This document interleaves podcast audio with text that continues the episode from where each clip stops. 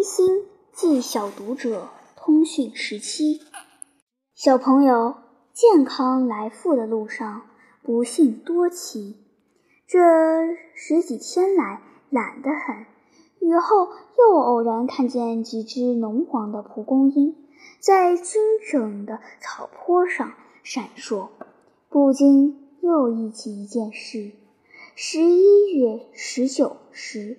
是雪后浓阴的天，我早起游山，忽然在积水之中看见了十七八朵大开的蒲公英。我俯身摘下，握在手中，真不知这平凡的草卉竟与梅菊一样的耐寒。我回到楼上，用黄条带将这几朵缀将起来。变成王冠的形式。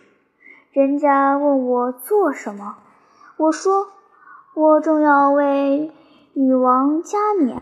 说着，就随便的给一个女孩子戴上了。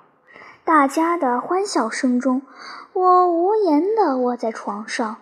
我不是为女王加冕，竟是为蒲公英加冕了。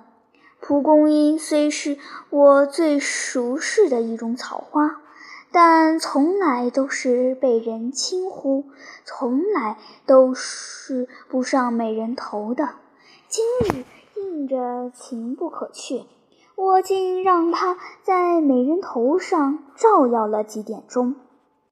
蒲公英是黄色蝶瓣的花，带着菊花的神意。但我也不曾偏爱它。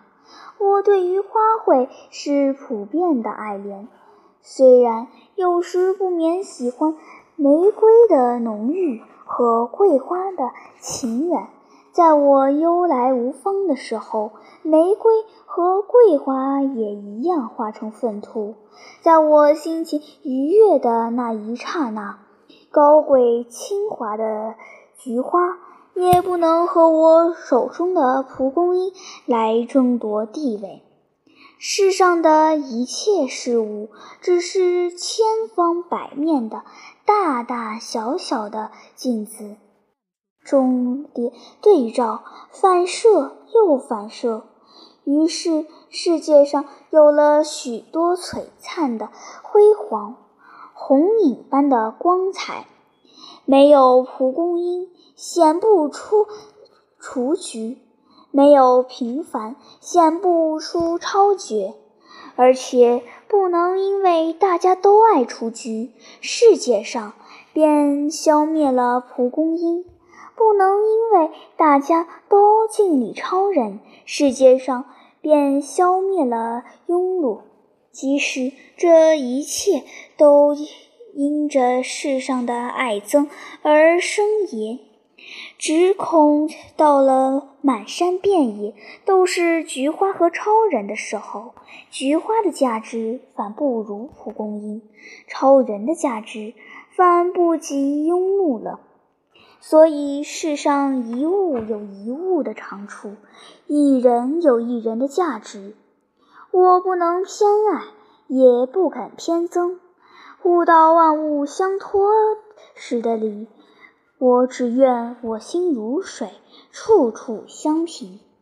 我愿菊花在我眼中消失了它的富丽堂皇，蒲公英也解除了它局促的羞涩，博爱的极端翻成研墨。这种普遍的淡漠的心。除了不爱的小朋友，有谁知道？书到此，天高肃然，楼上风景的很。再谈了，我的小朋友。冰心，一九二四年五月九日，沙壤疗养院。